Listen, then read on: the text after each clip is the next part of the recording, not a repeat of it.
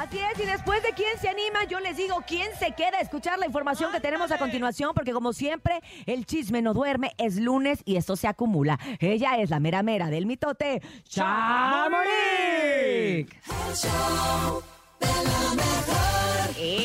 El chisme no duerme Oila. con Chamonix.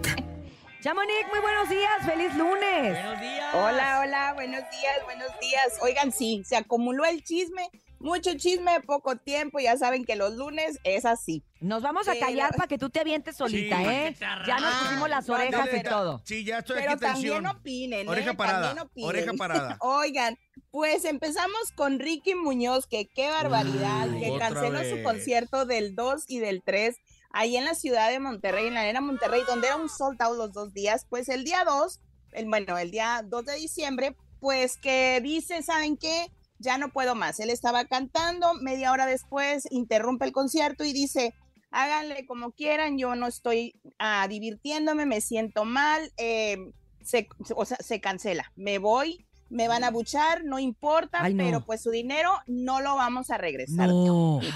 Eso fue lo, no, muy altanero el señor, o sea, todavía que Sí. la gente que viajó, pagó a un vuelo Sí, claro, o un hotel. hotel.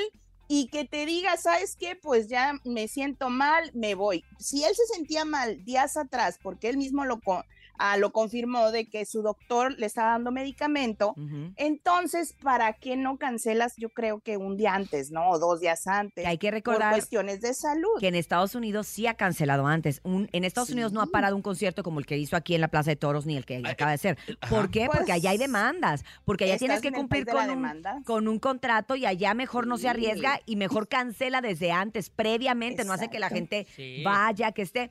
Yo creo que tiene todo el derecho de sentirse mal. Evidentemente es un ser Sí, humano, claro, primero sí, que nada. exacto. Pero creo que hay formas. Y creo que, que su forma es muy a la defensiva siempre. Y eso Sí, es lo sí. que no ayuda, Hay ¿no? que hacerlo de una forma más ética, Y- ¿no? Exacto, ya es la segunda Sí. vez que lo hacen en, en- en- perdón, en, en México. En el país. La primera fue en la Plaza de Toros, no olvidemos que es Sí, algo me similar, similar. claro. Y hoy igual, o sea, si ya Sí. sabes, si le había pasado en el tema de salud, ¿por qué luego? ¿Por qué? No, no entendemos. Sí, que todavía, ¿no? recuerden que yo le- les comenté que pues venían diciendo que era un tema de salud, él lo negó, pero al final del día ahora lo reconoce. Muchos dicen que es un ah, pánico escénico, Ajá, es ajá. lo que le está dando después de la pandemia. Pero pues también no puede estar a la defensiva con la gente, se le explica cómo es, bien y no de que no, no te vamos a devolver tu dinero. A la No, Arena no, Monterrey no, ya no, no, dijo, así no. sí va a haber y Un vamos reembolso. a reprogramar Las la- fechas. las fechas y todo bien. O Pues sea, es que ¿qué le tiene que, tiene que. Pero bueno, se levantó de malas y comió gallo, don Ricky. pero Ay, Ricky, bueno, qué mala onda. Oigan, pues hablando de comieron gallo, pues la gente está muy molesta con, ¿Con? Mon Laferte. ¿Por? Porque? Bueno, yo dije que ya se había este, hecho mexicana, Sí. ya recibió su, su certificado de Se va a casar, ¿no? naturalización. Se casó, creo. Sí, algo así. Y pues la gente dice, pero yo no sé por qué le dan la ciudadanía mexicana cuando ella en el 2007, muy cierto, recuerdo que ella habló, pues dijo un comentario muy feo de los mexicanos, que dijo que por favor, cuando fueran a sus presentaciones, se bañaran porque por lo regular olían mal en Ahí está. México. Ay, Casi siempre. culpa de él. Y eso que yo no fui a ese concierto, bueno, a ¿eh? lo mejor ¿No ella se quiere, bañaron? quiere ser mexicana para no bañarse. Déjenla. Y pues ya la, ella, al siguiente día después de ese tuit, recuerdo Ajá. que ella dijo que ella nunca iba a hablar mal de los mexicanos ni de su gente y que ese tuit era falso, o sea, se lo hackearon. Ah. El Twitter ese fue hackeado. Ah, Pero bueno, la gente Sí. La no vieja olvida. confiable, la vieja confiable. Me. Ah, hackearon. yo la, yo la vi contenta No de ser olvida. mexicana. Yo la vi ahí en sus redes sociales hasta que el, cantó el himno. el señor Ebrard y todo le dio así como que la bienvenida de nueva mexicana.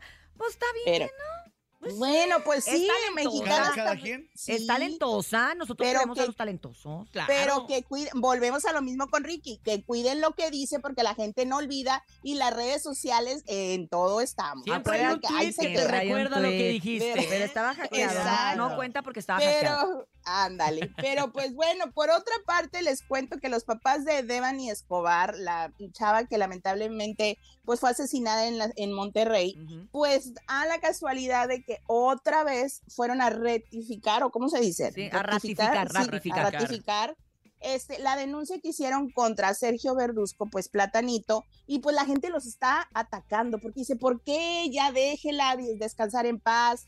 Ustedes nada más quieren fama, o sea, ahora están en contra de los papás. Hay Bueno, muchas pues, opiniones, ¿no? Sí, Y ¿quién? están divididos. ¿Quién nos dice eso? La Sí, gente pues, que no la tiene que gente ser, dice- hombre.